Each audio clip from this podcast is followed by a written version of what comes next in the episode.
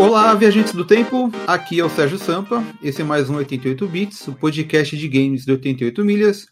E nesse podcast a gente vai falar sobre a BGS 2019, que acabou de acabar aí, né? Foi o evento da semana passada aí que teve muito assunto para falar, né? E vamos aí à abertura e a gente comenta aí sobre o evento. Sérgio Sampa, aqui se joga, se pega uma filazinha e se toma um refri de laranja. Marcel, Dovahkiin, Fahim, Kogan Mudral, nascido do dragão, por sua benção oramos. Brasil!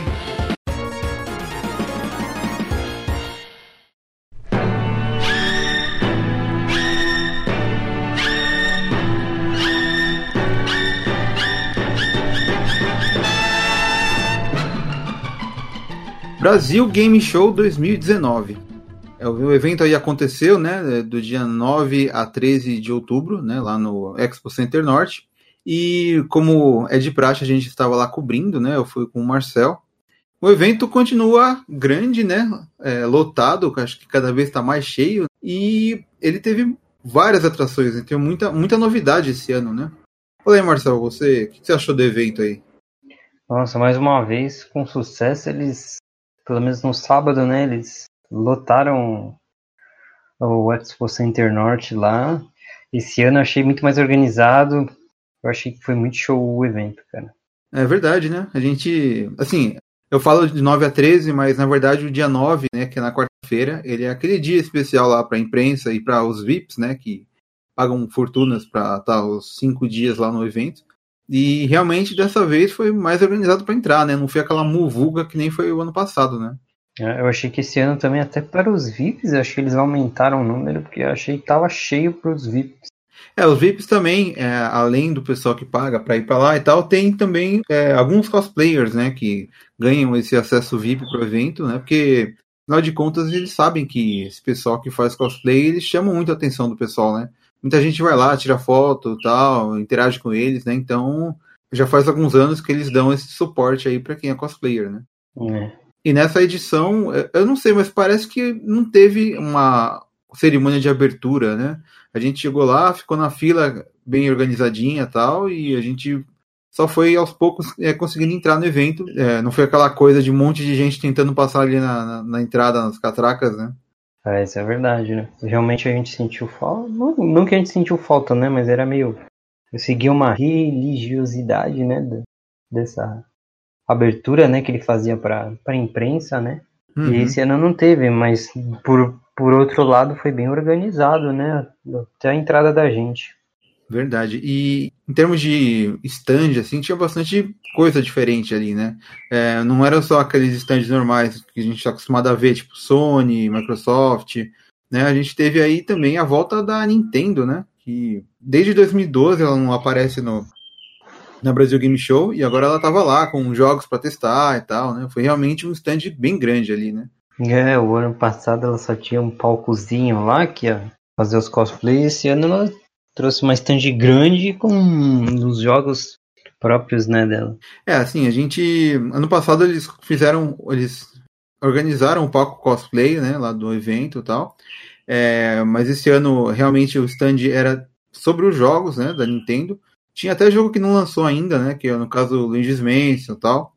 E foi bacana, assim, né? apesar de que eles não estavam mostrando o console ali né, no, no evento, porque console não é vendido no Brasil, então eles não podem exibir o aparelho e tal, mas você tinha as TVs, você tinha os controles, é, os Pro Controllers, né, para poder testar os jogos, e foi um dos mais movimentados ali, né. Uma coisa legal que tanto eu como você, né, fomos testar alguns dos jogos lá, eu fui testar o Zelda do o Awakening lá, né, como é que é, é o nome? Link's Awakening. É, e sempre tinha alguém junto com você e caso você quisesse, ele te dava a orientação do jogo, a pessoa te dava. Eu achei isso bem legal. A imprensa tinha né, um acesso é, meio que especial para os jogos ali para poder testar, né? Eu tinha o pessoal ali para dar entrevista também, né? Então a gente pode falar que foi uma boa volta aí da Nintendo, né? Sim, sim. A Sony, né, teve aquele stand de sempre, né? Que é, tem uma área aberta ali, tem uma lojinha E os jogos para testar, é, de, novamente, é naquele esquema de você marcar horário pelo app lá, e tem gente que é, não curte muito isso, tem gente que acha que fica mais organizado, mas realmente, né, é, é meio tenso, né? Depois a gente fala um pouco mais sobre isso. A Microsoft estava com o stand dela é, com um palco bem grande ali, né? Que fazendo várias interações com o pessoal e tal, né? Tinha muito Just Dance rolando ali no telão. É, tinha jogos que não lançou também, né? Por exemplo, o Battletoads, né? Que eu queria ter testado e não consegui, infelizmente, né? Era um dos jogos que eu queria, que eu tava curioso, né? É. Ah, e também tinha o Bleeding Edge, né, da Ninja Theory, que estava no stand da, da Microsoft, né, para testar ali. Assim, você via que esses stands, eles tinham um, um, uns desenhos bem grandes, assim, né, para expor bem os, os, próximos jogos aí para sair para os próximos consoles e tal, né.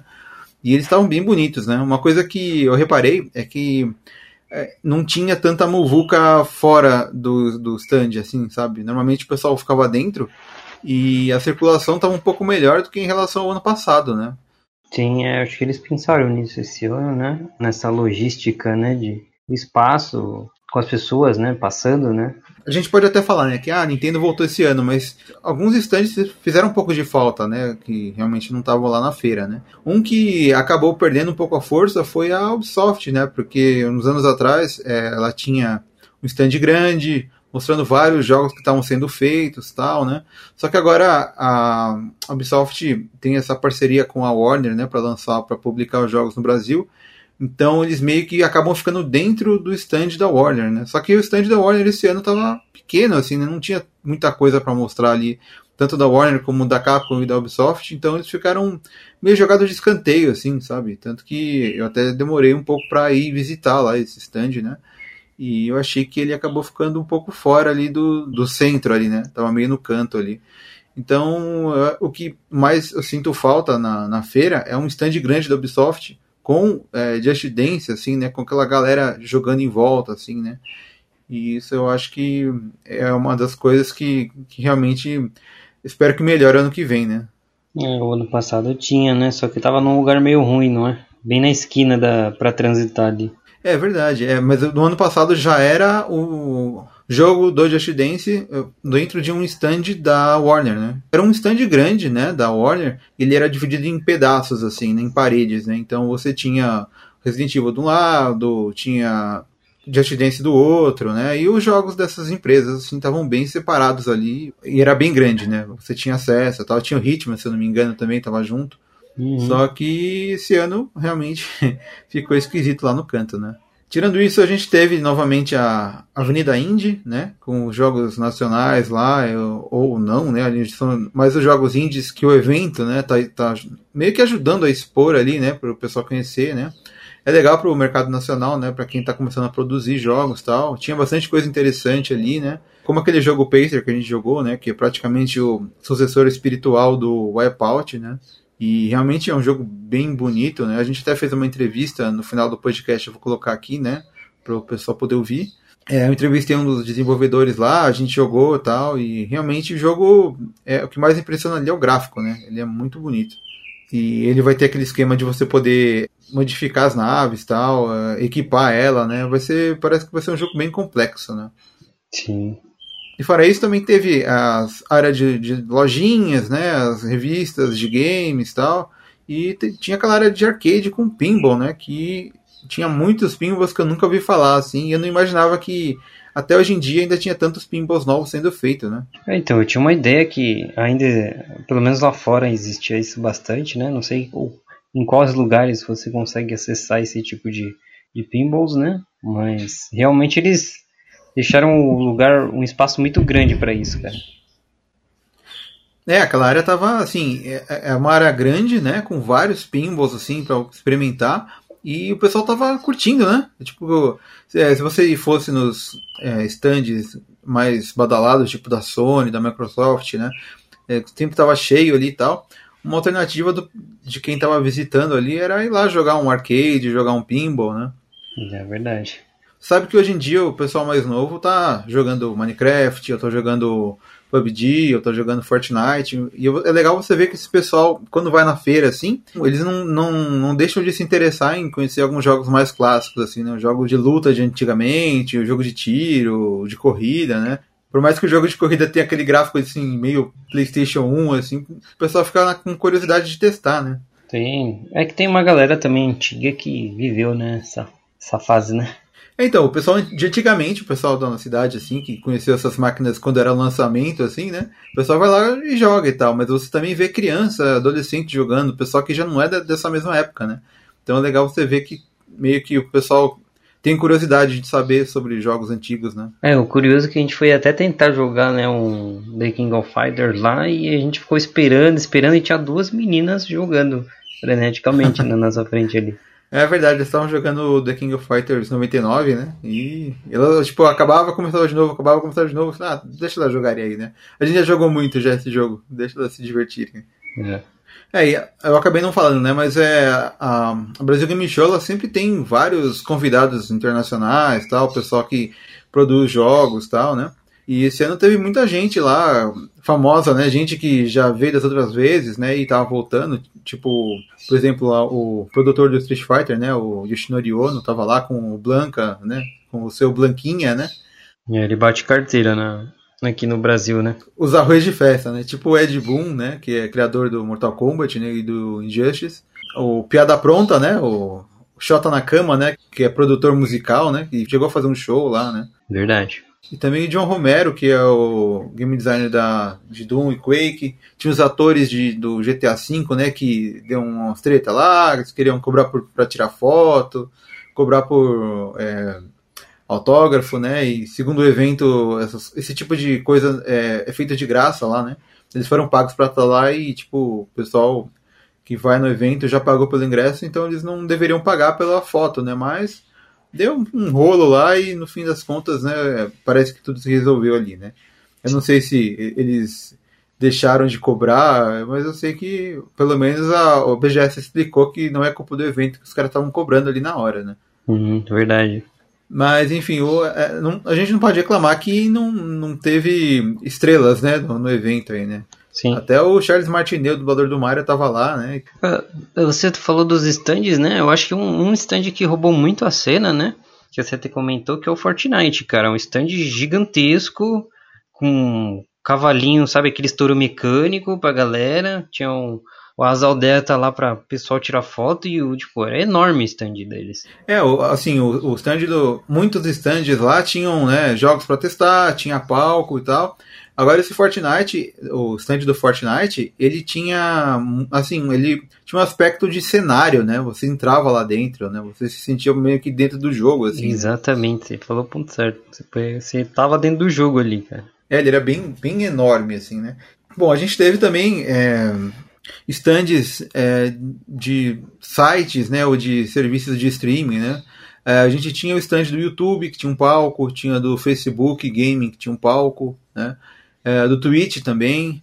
Então, é, todas essas empresas estão lá, né? Porque eles sabem, né, que o pessoal que faz vídeo ou faz stream nesses canais, né, nesses serviços, é, eles vão estar tá lá, né? Então o público acaba indo lá para tirar foto, para conhecer o pessoal e tal. É uma galera muito grande aí, né? Do, tanto do Twitch como da Facebook Game, né? O Facebook Game sempre investe, mesmo que tardiamente, ela sempre investe nesse pessoal. Sim, verdade. Apesar de eles não, às vezes não, tarem, não estarem tão cheios assim, é, é legal que você vê que é, o dia inteiro tem atrações lá no palco, né? Tem brincadeiras, tal, tem bate-papo, quiz, esse tipo de coisa assim acontecendo, né? Então, é, você vê que os caras tentaram planejar alguma coisa mais interativa que não fosse só estar tá jogando, né? Exatamente. A gente teve também é, outros stands de empresas que fazem acessório para game, né? Tipo a HyperX, né? A Logitech e lá no caso da, da HyperX, né, era legal que tinha lugares que você podia. Tinha mais de um ponto, né? Tinha um stand enorme da HyperX e mais ou menos perto ali da, da saída do evento tinha um mini stand onde o pessoal podia testar fone, teclado, mouse e podia comprar, né? É. Então você você via que esses alguns dos stands, né, tinham mais de um ponto dentro do evento, assim, né? Isso era legal, assim, porque é, ajuda a não aglomerar tanto o, o pessoal, né? É, então, eu achei que a stand, a stand principal da HyperX ela diminuiu um pouco, até porque ela estava em parceria com a Red Canids, o time lá tam, tanto de LoL, né, como deve ter outras equipes também de outros jogos, né? E aí ele tem essa, esse mini posto de venda aí que você podia ver os, viver e testar os periféricos. Né? É, esse, o stand principal da HyperX estava menor esse ano, porque eles estavam exibindo o caminhão deles, né? Um caminhão, é, como posso dizer, um caminhão gamer, né? Que vai ter as estações lá, os computadores em cima dele, para fazer um tipo de evento que vai acontecer agora, né? No, é, vai rodar o Brasil todo, né? O pessoal vai poder se inscrever e jogar os jogos. E acho que, se eu não me engano, é Free Fire e League of Legends. Onde tiver passando esse caminhão, o pessoal vai poder jogar e vai poder participar de um campeonato. E os escolhidos, né, que forem para a final, eles vão acabar sendo contratados pela Red Candies, né? Eles vão se tornar pro players, né? Uhum. Então, eu acho que eles usaram o evento lá para mostrar pra gente como é que ia ser e tal. E, e foi bacana ver aquele caminhão gigante com um, um headset na cabeça, né? Puta, é, e realmente ficou muito legal. Foram muito bem bolado isso, cara. É verdade. E a HyperX também aproveitou o evento para divulgar vários produtos novos, né, que eles estavam fazendo, que estavam lançando ali, né? É, vários headsets, né, teclados também. Então, novidade foi o que não faltou, né, em periférico para o pessoal, né? Sim, ele sempre, ele sempre vem para lançar, lançando alguma coisa, alguma coisa muito atual para divulgar. É verdade. E, assim, tem. Tinha umas coisas meio malucas lá no evento também, né? Não era só é, jogos e equipamentos, né? A gente tinha uns, uns stands bem diferentes, né? Esse ano a, o evento foi patrocinado pela Fanta, né? Então a gente tinha um stand da Fanta lá com algumas umas coisas interativas para o pessoal experimentar ali, né? Tinha o stand também da, do SBT, que agora está investindo em videogame, né? Eles têm streaming, eles têm canal no YouTube. É, então, eles levaram o pessoal do SBT para lá, para jogar, para conversar e tal. E tinha até o jogo do peão da casa própria, né? É verdade, foi muito legal. E tinha um mini palco também lá, né? Que eu fiquei sabendo depois, é que eu não, eu não cheguei a ver, mas um dos dias foi a tal da Maísa lá. É, sim, foi a Maísa, foi a menina que faz a, a protagonista da novela Poliana. E não era só isso, né? Ele tinha um, tinha um cenário do Chaves para você tirar foto no barril lá, que já virou moda, né? É, e não podia faltar uma, uma foto gigantesca do senhor Silvio Santos, né? Senhor Abravanel. é uma foto gigante, né? Com os, os, três peões da casa própria na parte de baixo. E uma coisa que irritava um pouco é que o, o evento inteiro ficou tocando a música do peão de fundo, né? É verdade, é verdade. Aquela música que irritava, assim, que imagina você chegava ali no evento, você ouvia a música e na hora de ir embora você ouvia de novo. Mas para quem tava trabalhando no stand do lado, assim, né? É. Era complicado ficar ouvindo aquele negócio. Isso né? é terrível, né? Uma musiquinha que a gente ouve desde os 10 anos de idade. É, e a música, tipo, tem um minuto, ela fica em looping, tocando o dia inteiro, assim. Eu acho que eles podiam ter dado uma, uma mudada ali, né? Podia tocar a abertura do Topa Tudo por Dinheiro, sei lá. Aquela Silvio Santos vem aí, qualquer coisa do SBT, né? Uhum. Que fosse. É verdade. Aquelas marchinhas de carnaval do Silvio também. Mas enfim, né? Nem tudo é perfeito, né? É verdade.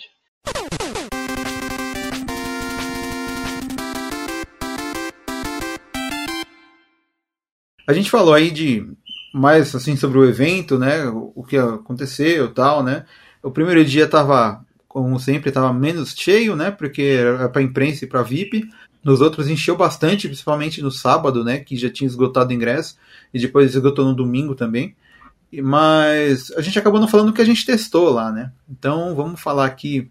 Eu acho que uma das coisas mais legais do evento, assim, que tava todo mundo doido para testar, era o Final Fantasy, né? E assim, eu testei no dia que abriu o evento, né? E o Marcelo só foi conseguir testar no último, né? A gente, a gente penou para conseguir testar aquele jogo. É uma né? loucura pra testar por causa desse agendamento que é feito online.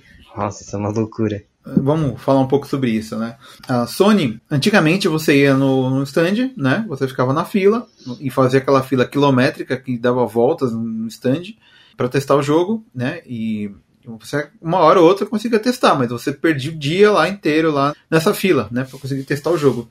Aí a Sony agora inventou para os eventos não só aqui do Brasil, para fora também, um aplicativo que você baixa, você loga com sua conta da PSN, e aí ele disponibiliza os horários, e aí você escolhe o horário que você quer, dá ok e fica marcado o horário. Aí você chega 10 minutos antes do stand, né? Do horário que você marcou, e você vai pro PlayStation lá e testa o jogo. E, tipo, na teoria é uma coisa perfeita, assim, porque você não tem que ficar na fila, né? Você marca horário, né? Dá a impressão que é uma coisa muito prática, né? Só que na prática não funciona desse jeito, né? Porque você pode marcar mais ou menos de meia e meia hora, né? É, o jogo que você quer, que tem as vagas lá disponíveis, só que eles disponibilizam a partir do meio-dia, que vai até as quatro da tarde, e às quatro da tarde você consegue marcar a partir das cinco em diante. Então são dois horários por dia que eles liberam as vagas. Só que como o evento é ultra lotado, não tem como ser uma coisa calma, assim. Dá meio-dia, assim, em questão de 10 segundos já acabou as vagas no, no aplicativo, né? É, de todos os jogos, não é só de um jogo, é de todos os jogos. de todos os jogos. E você, assim, tem que estar com um celular que seja rápido, no lugar com internet rápida, então é bom você estar fora do evento, porque lá, lá dentro vai estar todo mundo usando o 4G, né? E vai estar congestionado a internet. Então é, é, é difícil de marcar, né? Eu dei sorte de marcar no primeiro dia que abriu o evento, no meio-dia, no primeiro horário de teste, assim. Eu marquei é, Final Fantasy e consegui marcar o Vingadores também. E foi tipo.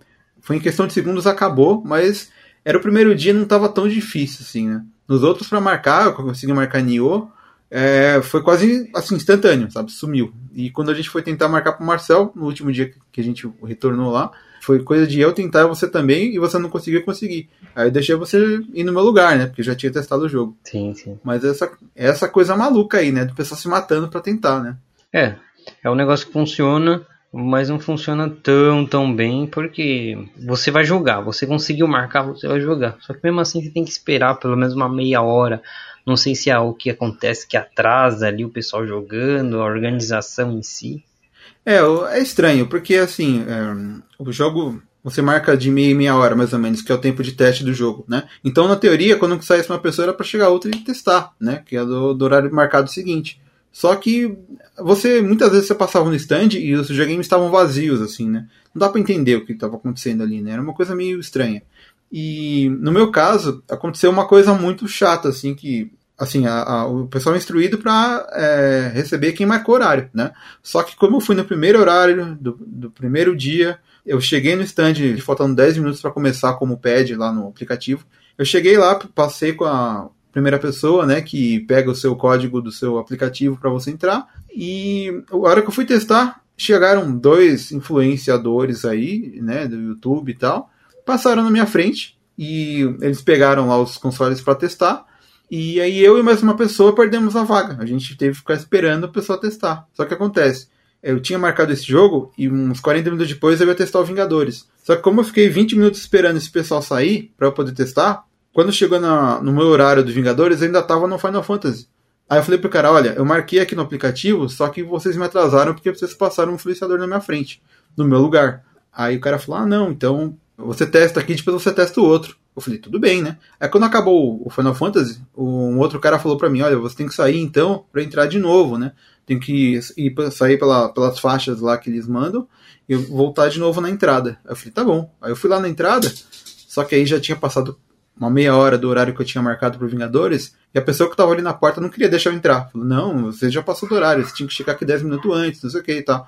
Aí eu falei, não, olha, eu, eu falei tudo, tudo que aconteceu, eu falei que passaram um influenciador na minha frente, e não queriam saber de deixar eu entrar. Aí eu dei uma sorte que o cara que viu que tinha passado uma pessoa na minha frente antes, ele apareceu lá. Aí eu falei pra ele: Olha, você me disse que eu ia poder testar depois, né? só que não estão deixando, né?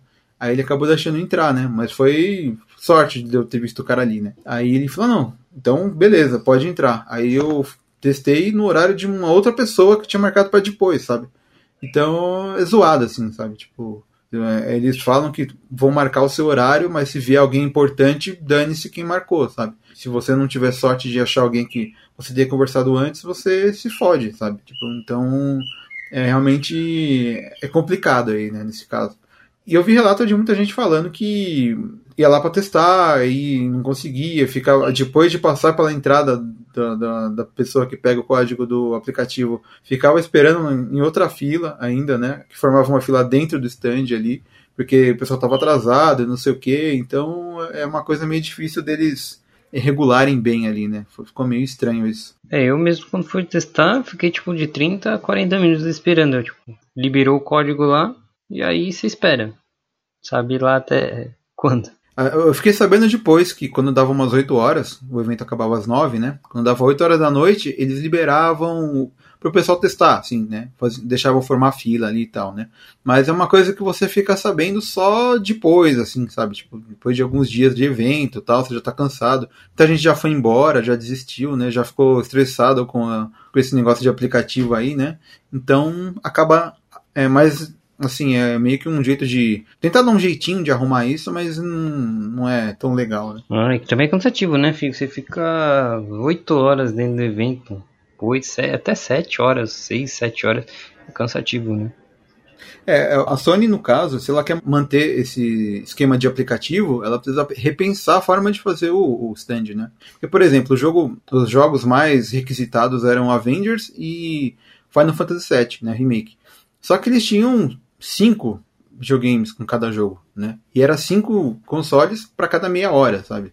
Então, sei lá, em oito horas de, de evento, praticamente 16 pessoas, mais ou menos, testavam cada jogo, sabe? Para um jogo, para um evento que vai, é, sei lá, quantas milhões de pessoas lá, sabe? É muito, é muito pouco, sabe? E tinha jogo velho lá sendo exposto lá que o pessoal podia testar, tipo Uncharted, coisas que você pode jogar em casa, assim, sabe? Você pode jogar na casa de um amigo, assim, você não precisa, você não vai querer ir num evento para testar, né? Então, é, tinha que diminuir um pouco esses jogos antigos e dar mais é, atenção para os lançamentos, né? Porque, por mais que a gente saiba que Final Fantasy vai vender bastante, é, é o que o pessoal quer testar, né? É o que tipo, o pessoal tá louco para jogar, para ter certeza que vai comprar depois, né? É, exatamente, cara. Eu acho que tinha que ser no mínimo de 15 a 20 TVs lá com o jogo, com esses com os lançamentos, tipo Final Fantasy e Avengers lá, para dar uma, tentar dar uma suprida aí, porque não ficar terrível, cara. para o pessoal não sair né, triste, né? Porque isso pega mal, assim, né? Porque uh, meio que pra, é meio ruim pra marca também, né? Sim. O pessoal fica meio, meio puto de. Vai no evento, não é tão bem tratado assim e acaba, sei lá, pode acabar indo pra concorrência. Né? É verdade. E assim, falando de concorrência, também tem esse lado, a gente reclama, né, do, do aplicativo e tal, mas no fim a gente, até a gente conseguiu testar, né, os jogos. Mas no caso da Microsoft, eu vi que tava aquela fila meio grande, eu tentei achar alguém para conversar ali, não, não, não consegui no, no stand. E acabou que eu não consegui testar os jogos da Microsoft que eu queria testar, porque a, a fila tava bem grande e deu uma desanimada, assim, né? Principalmente quando não era. Quando não foi o dia de imprensa, né? Nos outros estavam bem cheios, assim, né? Então eu acabei que eu não consegui, mas em breve, quem sabe a gente não testa aí, né? O Battletoads e tal, né? E o Bleeding Edge. Sim, verdade. No caso, a gente, na, na Nintendo, a gente conseguiu testar, né, os jogos. Eu joguei lá o Luigi's Mansion 3. Acho que você jogou também, não foi, Marcelo? Não, Luigi's Mansion eu não consegui. Eu tava na espera da fila para testar o Final Fantasy. Ah, verdade, você testou o Zelda, né? É, eu... Que já lançou até. Isso, exatamente. O que, que você achou do, do Zelda? Uh, eu me lembrou bastante o. Ele é baseado no do, do Game Boy, né? O, esse Zelda, mas me lembrou também o do, uhum. o do Super Nintendo, né? Que é o mesmo formato, né? Um formatinho meio 2D, aí você vai. O bonequinho parece ficar de cima, aí você pega espadinha e vai batendo nos, nos, nos monstros, vai explorando. E aí tem aqueles puzzles, mini puzzles, né? Que você tem que empurrar as pedrinhas. É legal, para quem gosta é super legal. É, ele tem um, um, aquele gráfico meio de desenho, não é desenho animado, é meio plástico, né? Sim, sim. É bem diferente do, do normal, porque a gente está acostumado a ver o ou a gente vê o Link realista, né? Ou a gente vê aquele mais é, cel shading assim, mas esse aí é um outro estilo que eles inventaram, né? Que tudo parece bonequinho assim, né? Uhum. É bem bacana, Exatamente. né? Exatamente. Estilinho RPG, né? Dos antigos. É, é verdade, né? Uma visão meio de cima e tal, você vê mais o topo do, da cabeça do personagem e tal. E, e, assim, esse foi esse jogo, eu foi o primeiro que eu tive de Game Boy Color, né? E foi o único Zelda que eu terminei até hoje, olha que vergonha. o único que eu terminei foi é... no Super Nintendo. É, eu, eu tô pra terminar o Ocarina of Time do 3DS, mas ainda não, não consegui, mas eu tô bem avançado aí. E o Bafo do Selvagem também do Switch eu joguei muito, mas não, não acabei ainda. Um dia eu acabo. Uhum. Mas enfim, esse novo jogo aí, ele, ele é um remake né, desse jogo que era do Game Boy normal, depois foi relançado em versão colorida para o Game Boy Color. E agora tem essa, esse remake aí, ele, ele tem umas coisinhas novas nele, ele tem umas a, a, atualizar algumas coisas assim para deixar ele mais atual, tal, não só o gráfico, né? Mas é, em breve eu vou ver se consigo comprar ele porque foi um jogo que eu tive, né, quando no console antigo, né? Então é um dos que me interessa para ter, assim. Só que eu acabei testando mais o Luigi's Mansion mesmo, porque esse é, lançamento é esse nem lançou ainda, né? Ele tava lá na feira para o pessoal testar e tal, matar a curiosidade. E eu achei o jogo divertido, assim, né? Ele, ele tem, tem tanto o Luigi, né? Com aquele aspirador de pó dele, né? Tem o Guigi também, que é uma versão meleca do Se Manifesta, assim. Você pode usar os, os mesmos poderes com ele, assim. Porque além do Aluigi, agora tem esse Guigi, né? É verdade, né? É que assim, eu não sei de onde veio, né? Talvez seja um tipo de um ectoplasma, assim, alguma coisa do tipo, né? Assim, ele tem o mesmo formato do Luigi, né? Ele tem os mesmos poderes, assim, né? E ele tem uma vantagem que ele não sofre dano quando ele passa por espinhos, né? E, e coisas que causam dano. Então, você alterna entre o Luigi e o Luigi para poder resolver alguns puzzles. Agora também, no jogo, ele tem um, um item novo, né? Que é um tipo de desentupidor com uma corda, assim. Então você joga o desentupidor nos inimigos que usam escudo, assim. Aí você liga o aspirador para puxar o desentupidor do, do inimigo. E aí ele puxa o escudo e deixa o inimigo sem defesa. E aí você consegue atacar, né? Pelo que eu entendi, agora é, o jogo se passa num hotel, né? Não é numa mansão. Tem vários andares e tal. E cada um de um tema diferente. Só que o que a gente jogou ali era uma, era uma fase curtinha, assim, com um chefe ele não é muito, como eu posso dizer, ele não é tão óbvio o que você tem que fazer. Você tem que dar uma pensada ali, você tem que interagir com o cenário usando os seus equipamentos para poder avançar no jogo, né?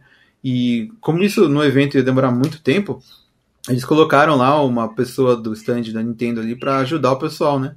Então sempre que eu empacava, a menina vinha e falava, ó, oh, é, faz isso, aperta isso, não sei o quê e para né, acelerar assim, né, para não tomar tempo da fila ali, né? É, comigo foi a mesma coisa. A menina perguntou: "Ah, você quer uma ajuda para dizer onde você tem que ir e tal, ou você só quer só explorar só?" Eu falei: "Ah, não, eu quero ajuda, que eu quero quero ver como é que é o jogo, entendeu?" É, no meu caso a menina viu que eu tava travadão no começo, porque eu não sabia o que fazer, e era tipo, tinha que entrar numa porta, era isso. e ela foi me ajudando e tal, eu fui passando, fui vendo o que tinha que fazer, e eu achei interessante, assim, tem realmente muita coisa para você pensar antes de jogar, assim, né? Ele é, ele é, bem interessantezinho, assim, ele tem esse esquema de puzzle e tal, que funciona bem pro jogo. E o chefe também é legal de enfrentar e tal. E agora eu quero jogar a versão final. Eu achei bem. Assim, na verdade, essa série do Luigi's Mansion eu não cheguei a jogar nenhum. Então, eu tô com o 1 e o 2 aqui do 3DS. Vou ver quando der, eu vou dar uma olhada neles aí pra me preparar pro 3, porque eu achei interessante, assim. Eu achei que acho que foi um dos jogos que mais valeu a pena ali no stand, né, da, da Nintendo, porque justamente não lançou ainda, né? É verdade. Mas, enfim. E falando da Nintendo, a gente teve uma entrevista aí da, que o DNM fez, né, com o repórter lá, o Claudio Prandoni, né, o Prandas, né, ele falou com a Romina Whitlock, que é gerente de marketing da Nintendo da América Latina, e foi assim, uma entrevista que que chamou atenção, né? Que todo mundo estava comentando no Twitter, todo mundo comentando no Facebook, né? Porque ele meio que ele fez uma entrevista direto ao ponto, assim. Ele tentou saber realmente o que a Nintendo está planejando, né? Porque a gente sabe que o Switch não é vendido no Brasil, né? A Nintendo não, não trabalha mais aqui no país, não tem nenhuma empresa que representa a Nintendo aqui, né? Em todo caso, ano passado eles começaram a vender jogos em cartão pré-pago, né, nas lojas americanas, né? Esse ano eles anunciaram que vão começar a vender na Magazine Luiza também, né? E então, assim, eles estão expandindo né, a venda de jogos, né? Tem até propaganda no Twitch dos jogos do, do Zelda, né, e tal. Esses dias eu tava vendo um vídeo lá, eu tava vendo um stream, e de repente passou uma propaganda dublada em português. falei, nossa, né, que interessante, né? Mas é, aí o, o, Prandas ele estava entrevistando ela e ele perguntou coisas importantes, né? por exemplo, saber quando a Nintendo vai lançar o Switch no Brasil, ou quando a gente vai começar a ter jogo legendado, né? Porque né, os jogos da Nintendo tem essa, essa coisa meio infantil, assim, né? E seria legal que tivesse essa, tradução, né? Para facilitar para as crianças jogarem e tal. No fim das contas, a Romina, ela respondeu que ainda não tem nada planejado, né? E foi uma coisa meio triste, assim. Tudo que ele perguntava, né? Ah, quando vai lançar o Switch, né? Falar, ah, não, não vai ter como, né? E quando vocês vão é, traduzir jogo lá, ah, não vai ter como. Então, tipo, foi uma um balde de água fria, assim, né? Então, quem tá esperando por alguma coisa boa aí vai ter que esperar um, algum tempo aí para poder ver se vai acontecer mesmo ou não, né? É, é, foi um, realmente um balde de água fria, cara. Foi tipo, a gente tá aqui, Brasil, mas é só isso. É, tipo, eles falam, não, o Brasil é, é muito importante pra gente, né? Mas, em todo caso, não vamos lançar nada, né? É, assim, a gente sabe que é um problema que vem lá do Japão, né? Que é, tudo que a Nintendo faz precisa passar pela Nintendo do Japão, né? Então não é assim fácil deles de repente começarem a lançar uh, o console no Brasil e tal, e voltar que nem era na época do 3DS ali, né, no começo do Wii U, né? Mas é, não, não anima muito, sabe? Você fica esperando que talvez vá lançar alguma coisa ainda para essa geração assim, mas não dá para ter certeza, né? Nem eles não podem dar muita certeza quando tá no evento assim de falar alguma coisa, se comprometer e não conseguir fazer, né? Então é meio triste, né? Mas eu, assim, eu espero que eles consigam, né? Trazer algo pra gente, fazer algo pro Brasil aí, porque você vê que no evento o pessoal tem, né? O, tem aquele. gosta da, da, marca, gosta dos consoles, né? Você vê que o pessoal dá o seu jeitinho para comprar um Switch ou um 3DS, ou seja lá o que for, né?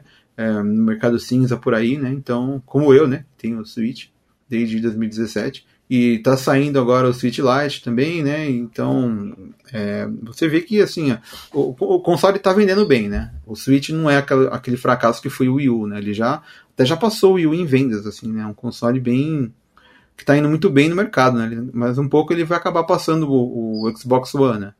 É, no total de vendas aí.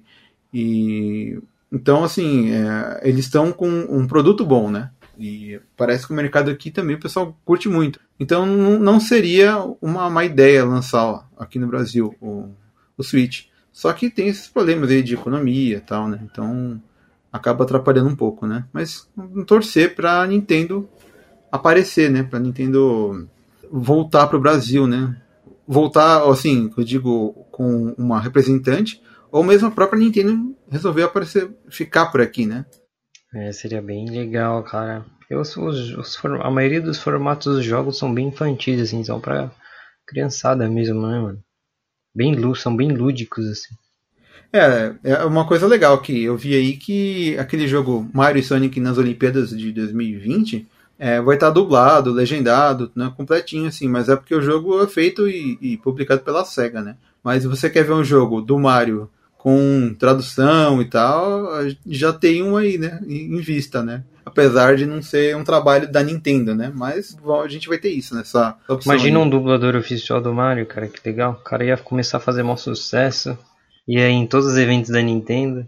É, não sei se a Nintendo faria isso, né? Acho que o Mario nunca foi dublado, é, nunca foi dublado com outro dublador que não fosse o Charles Martinet, né? Mas, é, que nem no caso do Mario e Sonic nas Olimpíadas, vai ser. O que é dublado são os narradores tal, né? Os personagens vão manter as vozes originais, né? pelo que eu entendi. Mas mesmo assim, se um dia deixarem dublar em português o Mario, seria uma coisa interessante, assim. Né? É super legal, cara. Mas enfim, né? Eu acho que. Acho que é isso aí que a gente tem aí para falar da, da BGS, né? Você também fez algumas entrevistas lá no, no evento, né? É, foram quatro entrevistas curtinhas, né? Que eu vou colocar agora aqui no final do podcast.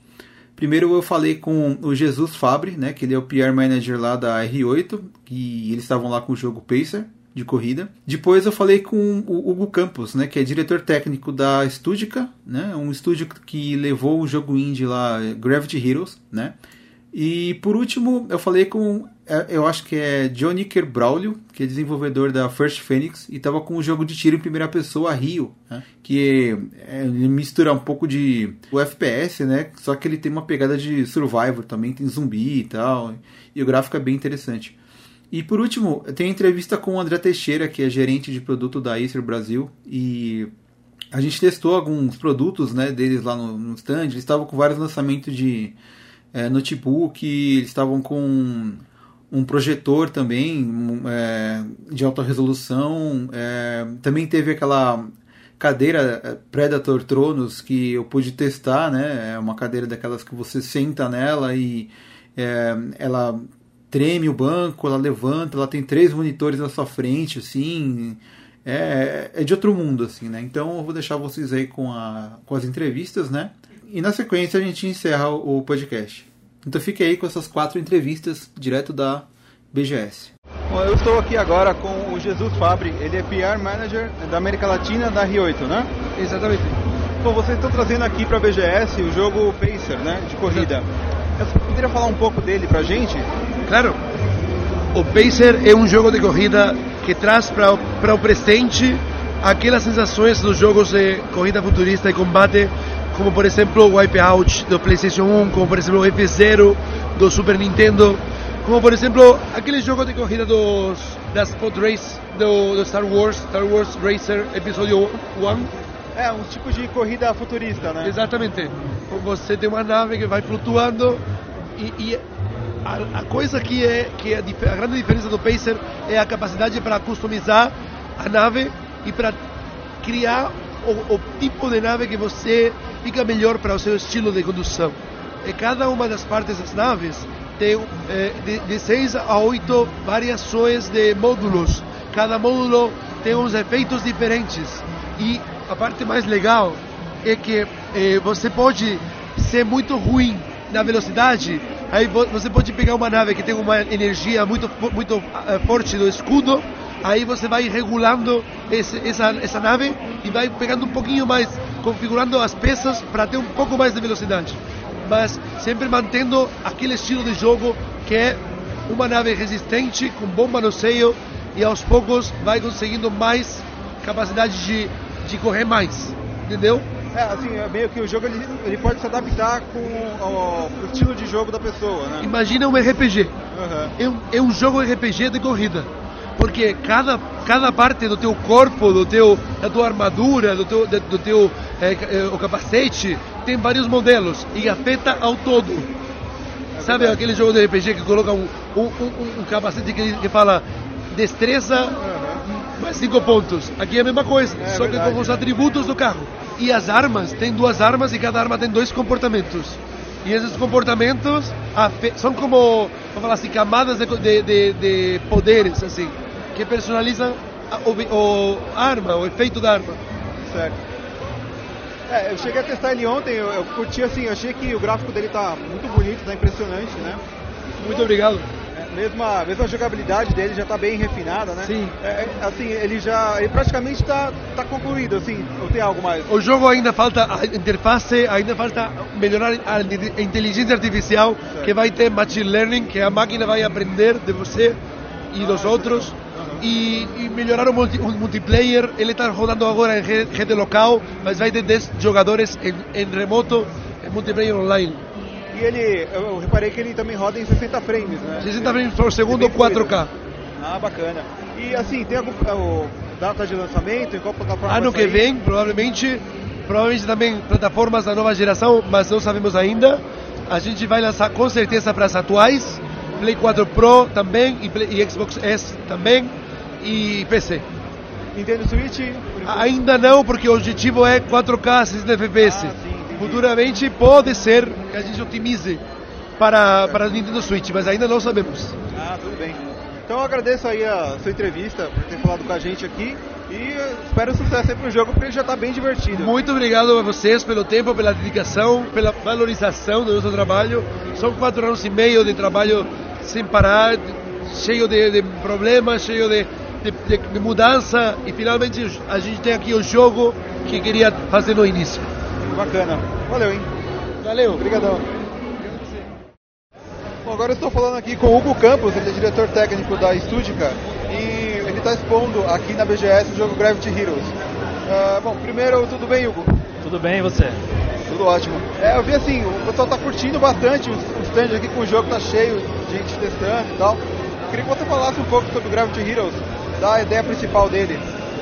Bom, a premissa do Gravity Heroes é que você pode controlar a gravidade do seu personagem.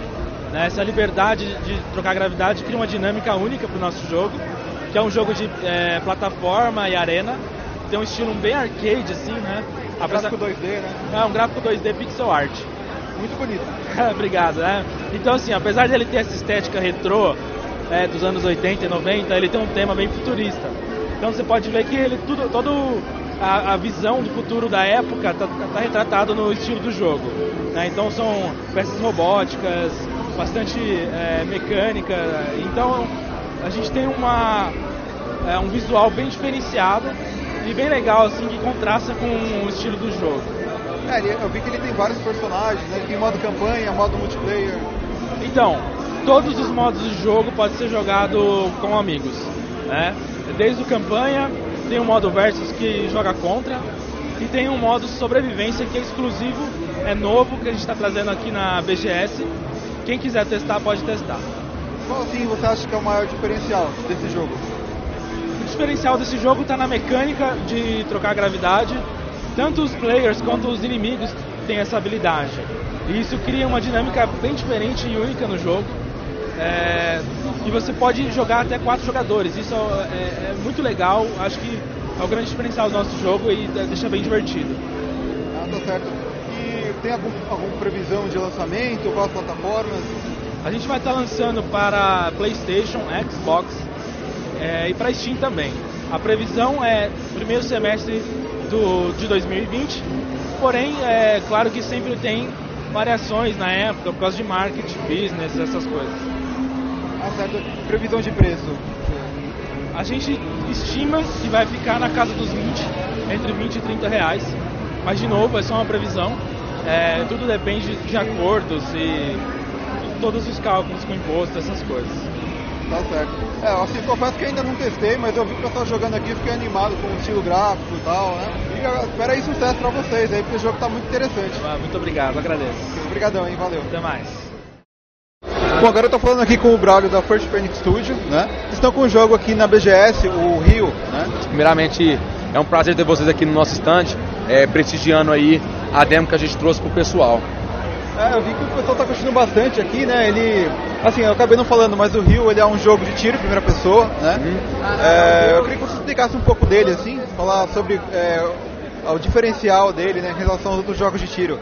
Sim, ó, é, o Rio e a gente trouxe ele em primeira pessoa, só que a gente vai trazer na, na, na, no modo final em primeira e terceira pessoa. É, o, o, Rio é um jogo de sobrevivência. A gente aqui trouxe um X1 para o pessoal se divertir um pouco. E o nosso diferencial hoje no mercado da, dos game indies seria o nosso gráfico, a nossa jogabilidade, a complexidade do jogo também, ele é um diferencial que a gente traz hoje para o mercado. É, a gente como indie, a gente, as pessoas dizem que a gente está nadando é, contra a correnteza. Por quê? Porque um jogo de alta qualidade dessa, para você ter um servidor, é muito difícil. Porém, a gente é, é, somos BRs, a gente não desiste nunca e a gente está trazendo algo inovador que vai chamar a atenção, que a gente vai conseguir outros parceiros para estar tá entregando isso aí ao nosso público. É, realmente o gráfico dele é, é muito bonito, né? Está impressionante, assim. Ah, você disse que aqui o pessoal está testando o modo multiplayer, é isso? Esse é um PVP, player versus player. Certo. E assim, vai ter algum é, o jogo final, ele vai ser baseado em PVP ou ele vai ter campanha? Como vai ser? Ó, o jogo final ele vai ser um sobrevivente. Certo. Vai ser um survivor. É, você vai modular o seu carinha com sua forma física e vai ser spawnado no Rio de Janeiro.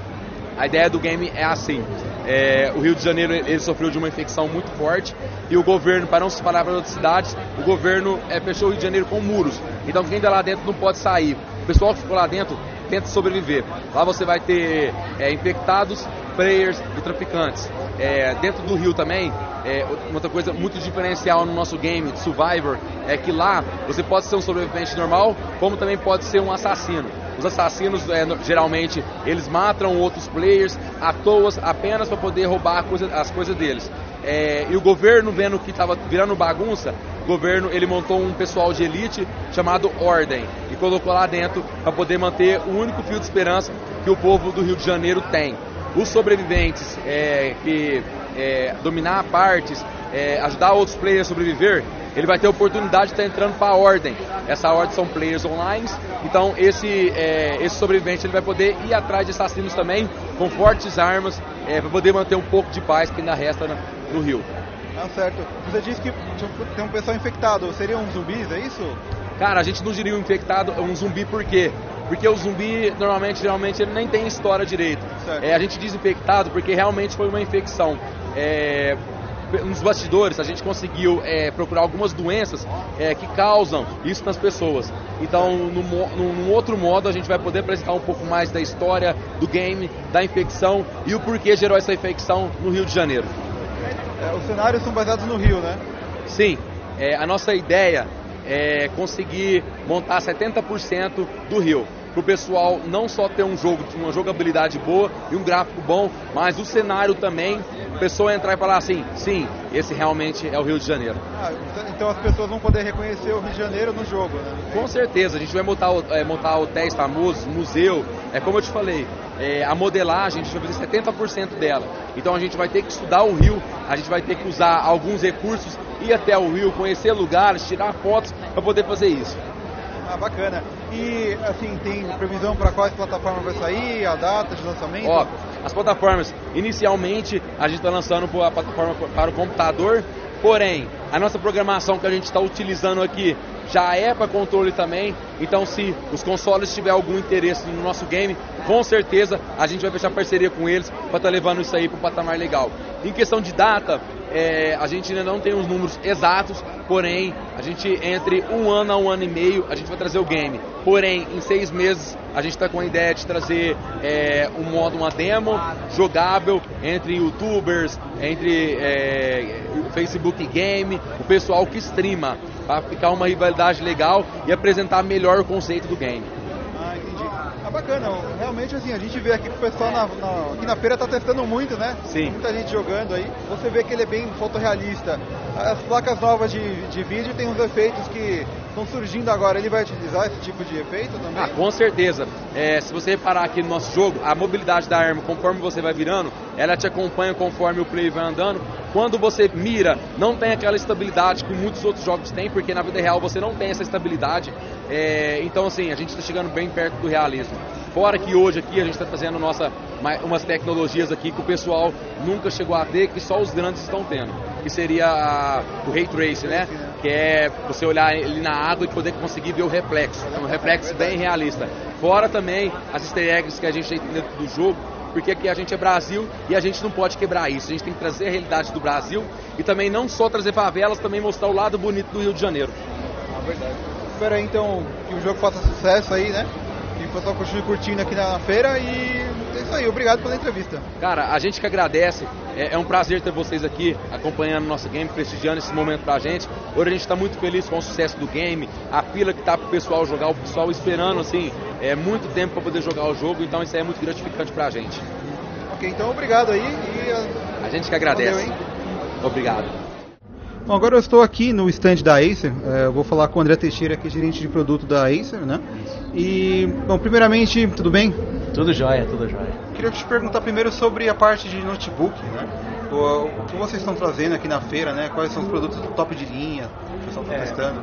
A Acer trouxe esse ano é, alguns modelos que, para exemplificar bastante, que exemplificam, que exemplificam muito bem é, alguns pilares assim que a Acer tem no, na hora de desenvolver um notebook, de desenvolver um produto. Né? É, esses pilares, basicamente, é o, um deles é o processamento, né? o outro é o processamento gráfico, placa de vídeo, o outro que a Acer é extremamente especializada e o maior patenteador do mundo de soluções térmicas, então resfriamento, a eficiência térmica da Acer é, é muito importante para a gente. E o quarto pilar, que é o pilar do design, que para isso o design não é só estética, é uma junção de estética com funcionalidade. Né? Então, é, a gente sempre busca ter produtos bonitos, mas que sejam funcionais, que sejam poderosos e que o conjunto seja realmente é, de alta performance. Então, para exemplificar bastante isso, a gente tem três modelos aí que a gente trouxe novidades. Um é o Triton 900, que é o nosso modelo mais top de linha aí que a gente tem hoje. Esse ele é... a testar. Você chegou a testar, né? Muito então, bom. É, excelente. É 4K, né? É, ele tem uma tela 4K touch, né? 144 Hz. Ele já vem, aliás, toda a nossa família aqui já a gente já tá que a gente está testando aqui na feira, expondo, já é nona geração. Então, esse Triton 900 ele, ele tem um Core i9 nona geração, octa-core, série H. Ele já vem com uma RTX 2080, que é a placa mais poderosa aí da, da Nvidia para o Ray Tracing, né? Que vai ser uma revolução, né? O Ray Tracing é, um- é uma revolução no, no- no gráfico, é um negócio impressionante, né? Então essa máquina já vem com RTX 20, eh, 2080, é, a tela, como eu falei, 4K, 144 Hz, touch. é, e a parte, a parte de resfriamento, a parte térmica para dar suporte a tudo isso, ela é uma tecnologia Acer chamada Aeroblade, onde a gente tem é, ventoinhas menores, mais eficientes, de metal, com algumas ranhuras, enfim, com algumas especificações é, técnicas aí que diminuem o tamanho da ventoinha e melhoram muito a circulação do ar e, e a, e o resfriamento do conjunto. Né? Acho que vocês viram lá, essas máquinas estão ligadas desde o início da feira e estão rodando, estão frias. Né? Ou seja, você, a gente está usando todo o potencial ali do processador da placa, né? sem travar, sem diminuir o, o tempo de vida útil. Né? Então por isso que a Acer é muito focada e muito especializada nessa questão da refrigeração. Né? E a quarta, o quarto pilar, que é o design, esse, esse modelo ele, ele também exemplifica muito bem. Né? Ele, ele é um modelo conversível. Né? Então a gente consegue colocar a tela para frente, a tela para trás, é, trazer mais perto, trazer mais longe, botar a tela para apresentações frontais. Pode usar como modo tablet também. Então ele vira um, um grande tablet. Então, isso além de ser bonito esteticamente, é, ele também é ergonômico, porque você pode trazer é, a tela numa posição ideal. Mas além disso, a questão da funcionalidade, é, ele exemplifica também muito bem é, que o design ele, ele interfere no, no, na performance do produto. Quando você, é, vamos falar entre aspas, destaca a tela do, da base do notebook, que é o caso, você aumenta muito mais a área de fluxo de ar e melhora bastante as- a refrigeração do sistema, porque você capta muito mais ar e consegue refrigerar isso e ter a maior performance. Então, é um bom exemplo do design que é bonito e funcional. né? Nessa linha a gente também tem o Helios 700, que também é um notebook Core i7, nona geração, octa-core, também tem uma, uma RTX 2080 e ele tem o que a gente chama de teclado slider, que é um teclado vem para baixo, para fora da máquina, né? Então você puxa o teclado para praticamente para fora da máquina. Então isso, é, de novo, é bonito esteticamente, é legal você ver. É, ele cria um suporte para a mão, um apoio para a mão, então ele é confortável, ele é ergonômico. Mas mais do que isso, quando você descola o teclado da base da máquina, você de novo aumenta o fluxo de ar ali nas ventoinhas e melhora a refrigeração do sistema. Então, tudo, todos os produtos eles são pensados é, com essa com essa mentalidade de tirar o máximo possível, principalmente esses produtos gamer, né, onde o gamer ele precisa da performance, ele está pagando por isso. Então ele tem que ter um sistema que suporte o processamento de, de, de dados e de e gráfico. E para isso a gente tem que ter um barebone, um conjunto totalmente eficiente, que é onde a Acer quer chegar, que é onde a Acer já chegou, na verdade. E aí dentro dessa linha também, a refrigeração, a gente tem dois grandes objetivos. O primeiro é a performance, que eu acabei de falar, e o segundo, quanto mais a gente desenvolve o sistema de refrigeração, mais a gente consegue fazer notebooks cada vez mais finos e cada vez mais leves. Então, hoje a gente está lançando aqui o nosso Triton 500, que ele é um é, Core i7 nona geração, já vem com uma RTX 2080 e pesa menos de 2 kg, pesa 1,9 kg. Então, ele, é, ele tem uma mobilidade é, incrível, né? A Acer está desenvolvendo isso porque no mundo inteiro e no Brasil também, o mercado notebook gamer, ele cresce dois dígitos por ano. Enquanto o mercado de notebook é, cresce pouquíssimo e o mercado de PC gamer, desktop, também está flat e, e crescendo pouco. Eu só tô preferindo o notebook, então. Porque é, é, tá crescendo mais o notebook, porque a questão de performance e preço já está bem igualada, já se igualou.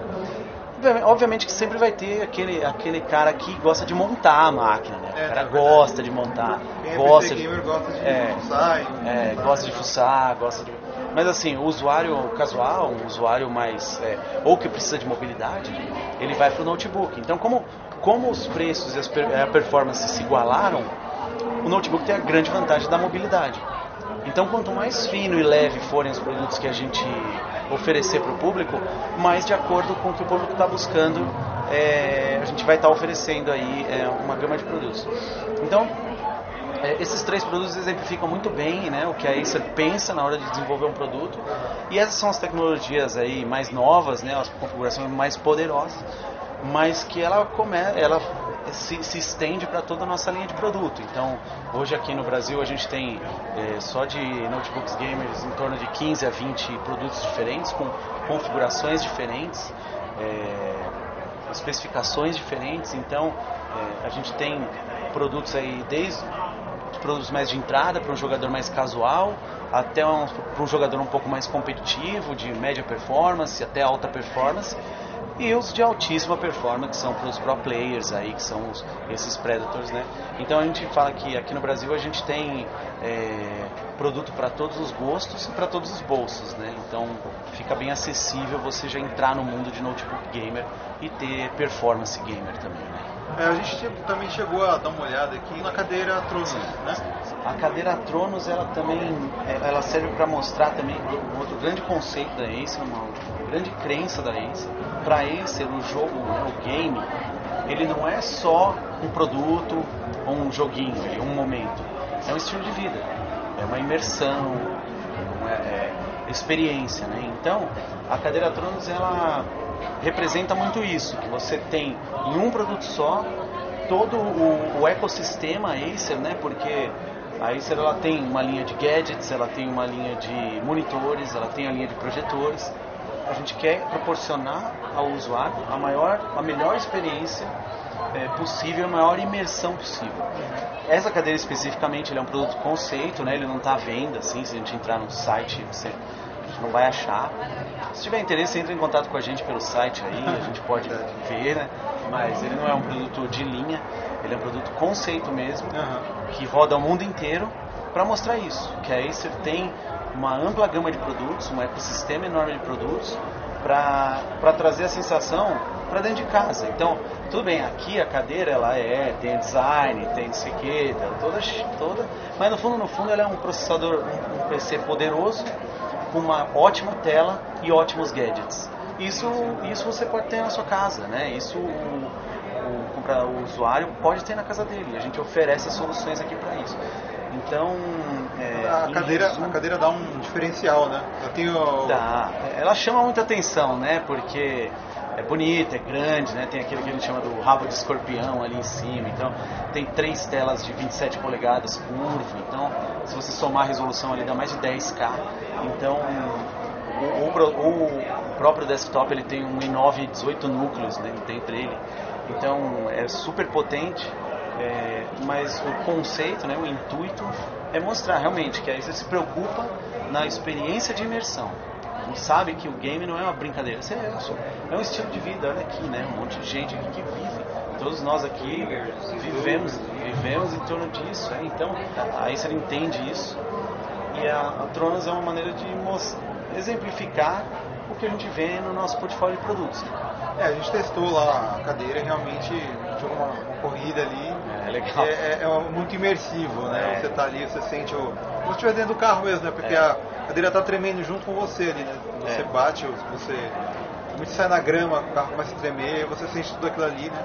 Então ele é bem. É, então, é- ele puxa muito pro real, né? É, pois é, é uma experiência impressionante e até aproveito para convidar as pessoas para seguir a Acer nas redes sociais e no site. A gente se comunica muito pelas redes sociais, pelo, pelo meio online, que a gente tá- faz, vira e mexe e tá com a cadeira em algum, em algum lugar fazendo essa demonstração. Então quem não, quem não puder vir aqui na BGS, acompanha a gente e quem estiver aqui na BGS vem jogar aqui. Sim, não, é, realmente é uma experiência bem diferente, assim, vale a pena.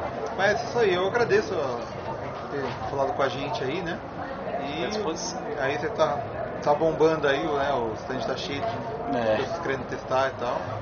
É, aqui no stand a gente está com mais de 50 posições de jogos.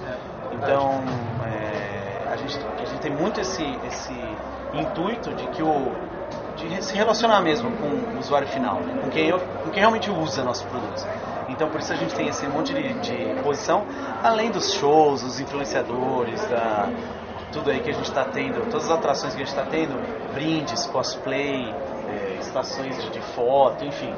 E por aí vai. O stand da Acer tá bem divertido. Pode chegar aqui e não é só para passar no stand. Pode ficar no stand um tempo aí que tem coisa para fazer. Verdade. É. É isso aí, brigadão então.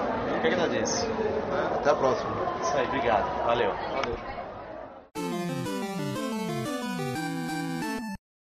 Bom, novamente eu espero que vocês tenham curtido aí esse episódio, né? E a gente gostaria de saber a sua opinião, né? Se possível, deixe o seu comentário no post né, do, do podcast.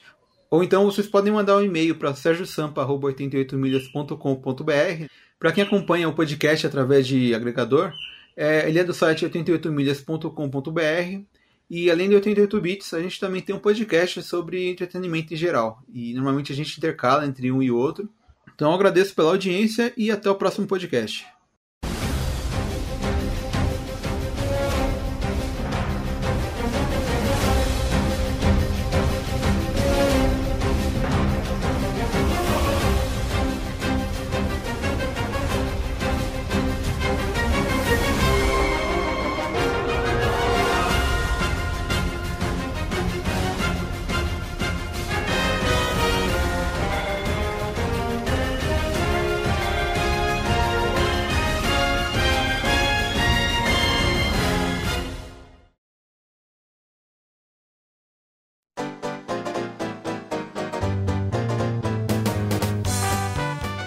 De Nintendo, teve aquela entrevista que todo mundo tava comentando no Twitter e tal, compartilhando no Facebook, que foi feito pelo pessoal do. Peraí, deixa eu desligar a serra lá. Eles estão reformando aí no lado aí, tá foda. Não compreendo. Bom, falando de. Ô caralho. Parece Chaves o negócio vai começar. É, eu acho. A aritmética. Parou? Não, não parou. Olha que maldito, cara. Agora ele resolveu. Só que é pior, essas partes de erro assim, vai tudo pro fim do podcast. Hum, Parou agora, vai hein? começar a falar sério e ele vai voltar. É, tá vendo? Agora eu não falei, eu sabia ele ia me trollar. Ai, Jesus. Ou então vocês podem mandar um e-mail para sergiosampa.80. Ô, filha da p. Hum, tudo bem, a finalização. Você pode fazer depois. É verdade. né?